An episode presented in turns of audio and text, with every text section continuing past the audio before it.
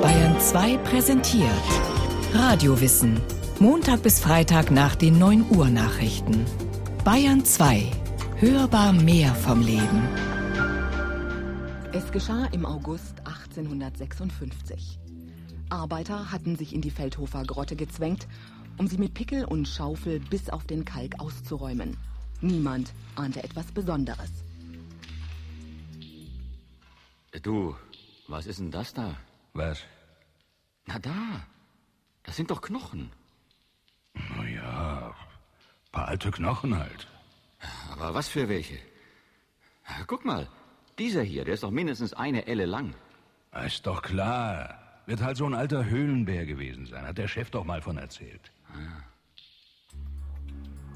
Doch die Knochen, die die zwei Steinbrucharbeiter im August 1856 zufällig im Lehmboden der kleinen Feldhofer Grotte fanden, waren die eines Menschen. Diese Geschichte flüstert das neue Neandertal-Museum Düsseldorf seinen Besuchern ins Ohr. Auf diese Weise könnten die ersten Fossilien vom Neandertaler entdeckt worden sein. Das Ereignis an sich war belanglos, aber die Konsequenzen waren umso weitreichender. Die Knochen in der Feldhofer Grotte konfrontierten den Menschen erstmals mit seiner biologischen Herkunft. In den Sedimenten der Höhle zerfiel gewissermaßen der alttestamentarische Glaube, Gott habe den Menschen eigenhändig aus Lehm geformt. Kurz, im Neandertal beginnt die naturwissenschaftliche Suche des Menschen nach seinen Vorfahren. Die Evolution des Menschen insgesamt äh, ist ja wie überhaupt die Evolution ein Experiment gewesen. Und dieses Experiment äh, ist ja bereits abgelaufen. Dummerweise war niemand von uns dabei. Wir kennen von diesem Experiment äh, weder den Versuchsaufbau noch die Versuchsbedingungen. Und bei den Ergebnissen kennen wir eben nur Rudimente. Ja, wir haben mal hier eins und mal da eins, aber wir kennen weniger als ein Prozent der Versuchsergebnisse. Und aus diesem kärglichen Wissen oder aus diesem ganzen Nichtwissen versuchen wir also nun die Evolution auch zum Beispiel des Menschen zu rekonstruieren. Und wenn man sich das vor Auge führt, ja, dann kann man eigentlich nur sagen, wir können mit dem, was wir haben, bestimmte Hypothesen stützen, manche auch in den Bereich der Fantasie verweisen, aber wir werden es wahrscheinlich nie schaffen, es wird uns nie gelingen, äh, diese Evolution bis in alle Einzelheiten nachzuvollziehen. Friedemann Schrenk weiß aus eigener Erfahrung, wie dürftig die Überreste unserer Vorfahren sind, die in alten Gesteinsschichten noch zu finden sind. Schrenk gräbt im ostafrikanischen Staat Malawi und hat vor einiger Zeit einen Unterkiefer entdeckt. Damit soll vor zwei bis zweieinhalb Millionen Jahren ein menschenähnliches Lebewesen geklappert haben.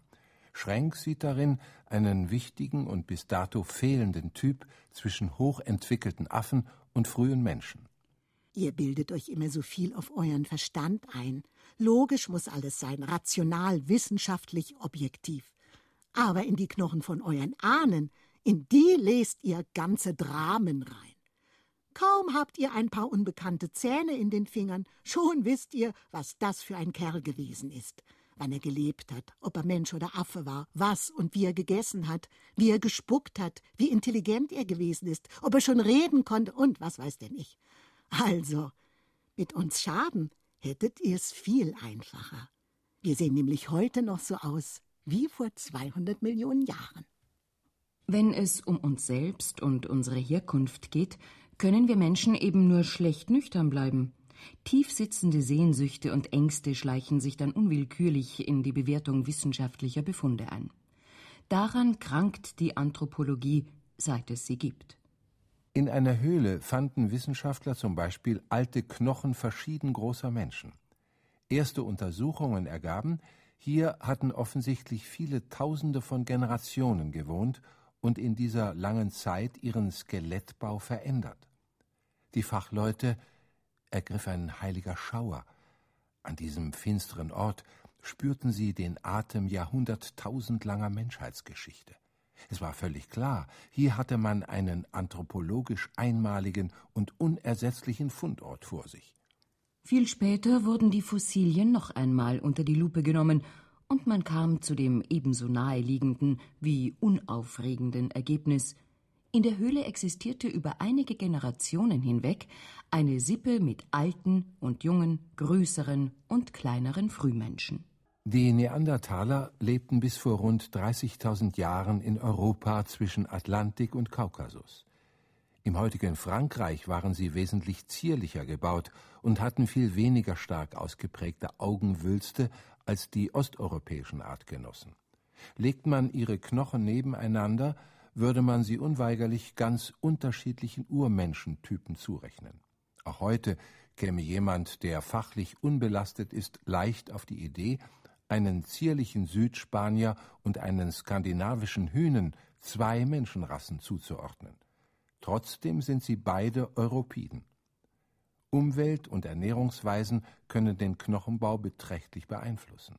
Der Münchner Evolutionsforscher Josef Reichholf schließt daraus, und solange die Anthropologie nicht in der Lage ist, hier umweltbedingte Modifikationen klar genug zu unterscheiden, sind Interpretationen, die sich rein auf Ähnlichkeiten oder Unterschiede in den Knochen stützen, mit gewisser Vorsicht zu betrachten. Trotzdem erliegen Anthropologen nach wie vor der Versuchung, pauschale Urteile abzugeben, vor allem wenn das Beweismaterial lückenhaft ist. Sie haben ein paar Skelettreste eines einzelnen Vormenschen in der Hand und schließen messerscharf, so muss die ganze Menschheit damals ausgesehen haben. Das ist ja bei euch wie im richtigen Leben. Hat man einen flüchtig gesehen, kennt man sie alle. Ich finde auch, man sollte nicht so genau hinschauen. Das irritiert nur. Man weiß doch, wie die Welt sich dreht. Das sollte man sich nicht leichtfertig versauen. Nur keine falschen Zweifel. So ist die Anthropologie vor etlichen Jahrzehnten beinahe zwangsläufig in den Strudel nationalistischer und rassistischer Fahrwasser geraten. Das hat den Ruf des Fachs beinahe ruiniert. Und von dieser Talfahrt hat sich die Anthropologie bisher nicht ganz erholt. Heute versucht man dafür, betont politisch korrekt zu sein. Doch kommen selbst in den neuesten Veröffentlichungen immer noch gut abgehangene Vorurteile zum Vorschein, allerdings ziemlich maskiert. Die Anthropologen streiten sich seit Jahren um die Frage, sind die Menschen einmal oder mehrmals von Ostafrika aus in die Welt gezogen? Die Traditionalisten glauben, vor einer Million Jahren hat ein Emigrantenstrom der frühen Menschengattung Homo erectus Afrika verlassen und sich in mehreren Wanderzügen über die Erdteile verteilt. Symbolisch gesehen wäre das ein Kandelaber, aus dessen Griff mehrere Arme ragen. Die Modernisten haben sich hingegen der sogenannten Out-of-Africa-These verschrieben. Danach hat der Mensch dreimal Anlauf genommen, von Afrika aus die Welt zu erobern. Das erste Mal der Homo erectus vor einer Million Jahren, dann vor 500.000 Jahren der Neandertaler. Beide Typen sind über Asien und Europa nicht hinausgekommen.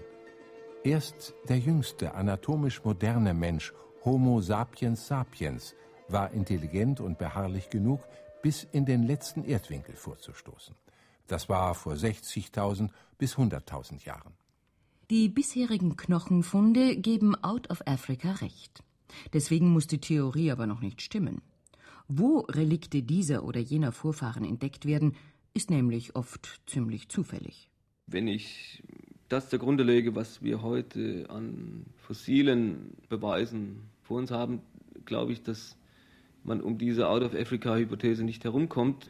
Ich glaube, dass man eigentlich so offen sein müsste, dass man zunächst mal die Fundlage akzeptiert. Es ist in der Tat so, dass es Gebiete gibt auf der Welt, wo, wo natürlich, zum Beispiel in Asien auch ist das der Fall, wo eben nun Fossilien gar nicht entstehen konnten, einfach weil äh, die Fossilisationsbedingungen nicht entsprechend waren. Oder es gibt Gebiete, wo man seither noch gar nicht nach Fossilien gesucht hat und man deswegen noch keine hat. Beides, das würde ich zugeben, beides bedeutet natürlich nicht, dass menschliche Vorfahren dort nicht gelebt haben. Es bedeutet nur, dass man sie entweder nicht finden kann oder noch nicht gefunden hat. Aber ich beziehe mich bei meinem Standpunkt einfach auf das, was man seither entdeckt hat. Friedemann Schrenk wird dabei von einer Seite unterstützt, die die Fachleute seit einigen Jahren wenigstens teilweise aus der Not des dürftigen Knochenmaterials erlöst, und das ist die Genetik. Sie markiert eine bemerkenswerte Wende in der modernen Anthropologie, und sie kommt der Out-of-Africa-Theorie zugute. Man hat zum Beispiel untersucht, wie stark sich die heutigen Menschenrassen genetisch unterscheiden. Charles Darwin war vor über 100 Jahren an Finkenvögeln auf den Galapagosinseln aufgefallen, wenn eine Tierrasse oder Art lange isoliert lebt und keine Verbindungen mit benachbarten Populationen zustande kommen, beginnt sie sich genetisch abzusondern. Bei den menschlichen Rassen ist es nicht anders. Der Münchner Evolutionsforscher Josef Reichholf sagt, was bei den genetischen Untersuchungen herausgekommen ist. Die Menschenrassen sind bei weitem nicht so stark differenziert, wie es äußerlich den Anschein nimmt. Wären sie wirklich Jahrhunderttausende oder gar Millionen schon voneinander getrennt gewesen, dass in Ostafrika ein Entwicklungszentrum war, aber in Ostasien ein zweites, dann hätten ähnliche Mechanismen, man hätte zumindest erwarten können, dass sich ähnliche Mechanismen ausbilden, wie wir das bei der tierischen Artbildung kennen, nämlich Isolationsmechanismen, die das Erbgut dieser weit entfernten Gruppen entsprechend voneinander getrennt hätten. Und dann müsste es erheblich schwieriger sein, Kreuzungen durchzuführen zwischen Menschengruppen so weit entfernter, geografisch äh, weit entfernter wie historisch weit entfernter Dimensionen. Und das ist ja nicht der Fall. Für Neandertaler-Spezialist weniger ist klar, der entwicklungsgeschichtlich ältere Homo sapiens neanderthalensis und der modernere Homo sapiens sapiens haben sich, wo sie aufeinander getroffen sind oder gar nebeneinander gelebt haben, zwangsläufig miteinander vermischt. Die großen genetischen Ähnlichkeiten zwischen den heutigen Rassen weltweit müssten demnach einen anderen Grund haben und dürften kein Argument sein für die Out-of-Africa-Theorie. Grau ist alle Theorie, sagt einer eurer Dichter. Und dabei ist alles so einfach. Habt ihr schon einmal daran gedacht, wie kalt es in Europa und Asien damals gewesen ist? Diese verdammten Eiszeiten. Sogar wir Schaben wären in der Kälte fast eingegangen. Und wir können viel mehr aushalten als ihr. Sonst hätten wir nicht 200 Millionen Jahre durchgehalten. Also, meine Vorfahren haben vor ein paar zehntausend Jahren bestimmt niemanden von eurer Sorte gesehen. Einige Anthropologen glauben in der Tat, dass der Neandertaler an den Lebensumständen während der Eiszeiten zugrunde gegangen ist. Homo sapiens sapiens konnte ihm also nicht begegnen, als er nach Europa und Asien kam. Genetische Knochenanalysen des Neandertalers aus der Feldhofer Grotte zeigen denn auch, in der Erbsubstanz gibt es keine Verwandtschaft mit dem modernen Menschen. Das heißt, die älteren und die jüngeren Menschentypen sind sich nicht begegnet, und wenn doch, vielleicht haben sie sich nicht miteinander eingelassen. Die Out-of-Africa-These ist im Übrigen nicht nur von Genetikern bestätigt worden. Friedemann Schrenk siegesgewiss. Man hat versucht, die Sprachen der Welt zurückzuführen. Ja? Also die, die Sprachen des Homo sapiens ne, und ist interessanterweise zu einem verblüffend äh, ähnlichen Ergebnis gekommen wie bei der Genetik, ne? dass man nämlich auch die Sprachen auf afrikanischen Ursprung zurückführen kann. Ja? Ähm, und wenn man nun auf der einen Seite dieses genetische Muster hat ne, und auf der anderen Seite das sprachliche, ne, dann ist das also, sieht das aus wie ein Spiegelbild. Ja? Und und da muss man sagen, also wenn in der Paläontologie überhaupt irgendetwas Bestand hat, dann eben das, was von möglichst vielen Arbeitsrichtungen her in gleicher Weise abgesichert ist. Hinter den streng naturwissenschaftlichen Argumenten taucht das allgemein Menschliche auf. Wenn wir uns heute umschauen, unseren Status betrachten auf diesem Globus, dann können man schnell zu der Überzeugung kommen, dass wir tatsächlich etwas ganz Besonderes sind.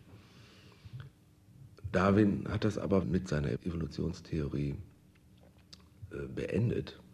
Aber man versucht doch immer wieder noch ein Hintertürchen aufzumachen, dass wir halt eine ganz besondere Biografie auf dieser Erde haben, indem wir als besonders erfolgreiche Wesen aus einer ganz kleinen Gründerpopulation die Erde besiedelt haben, in einem großen kolonialen Akt, wenn Sie so wollen, und alles andere, was es dort an anderen Menschenformen gab, im Grunde äh, negiert haben, das fällt heute auch vielen Zeitgenossen immer noch schwer zu akzeptieren, dass wir, der Homo sapiens sapiens, nun ein ganz profanes Wesen äh, aus dem Tierreich sind und eine Biografie haben sollen, wie alle anderen Lebewesen auf dieser Erde, sich einfach allmählich entwickelt zu haben aus Vorgängerformen.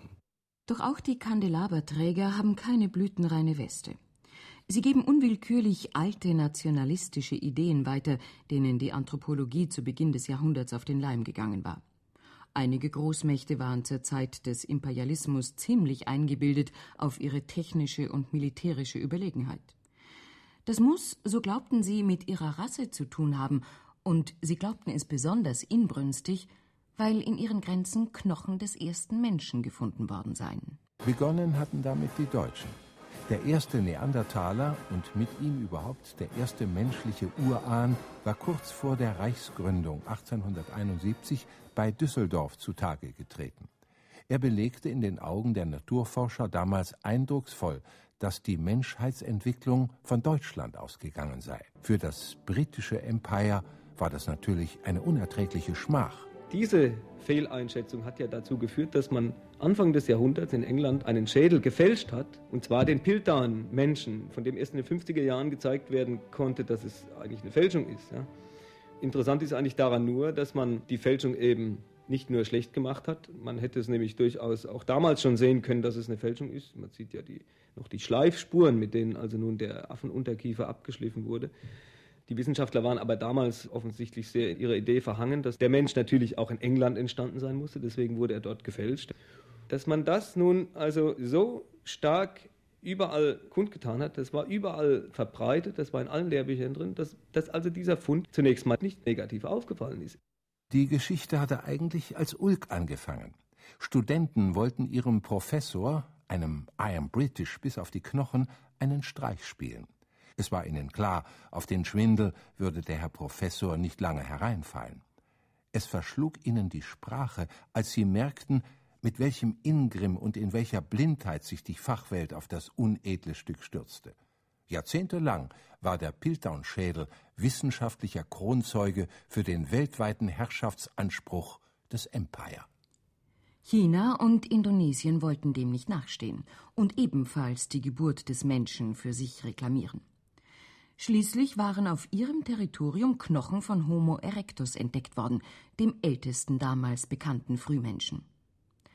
Vorbei war es mit diesen Kindereien erst 1924, als in Ostafrika der erste Vormensch gefunden wurde, ausgerechnet in dem angeblich so zurückgebliebenen Afrika. Raymond Dart, dem die Fossilien von Australopithecus in die Hände gefallen waren, wurde für diese politische Instinktlosigkeit denn auch jahrelang von der wissenschaftlichen Welt geschnitten. Ich muss euch sagen, ihr macht schon ein Affentheater um euren Stammbaum. Aber trotz allem, war mal nett, mit euch so über ein paar grundsätzliche Dinge geplaudert zu haben. Ist bisher noch nicht so oft vorgekommen. Ich bin mal gespannt, mit was für einem Typ Mensch ich nächstes Mal reden kann. Dann hoffentlich schon etwas eher, vielleicht schon in ein paar Millionen Jahren. Wir Schaben sind bestimmt noch da.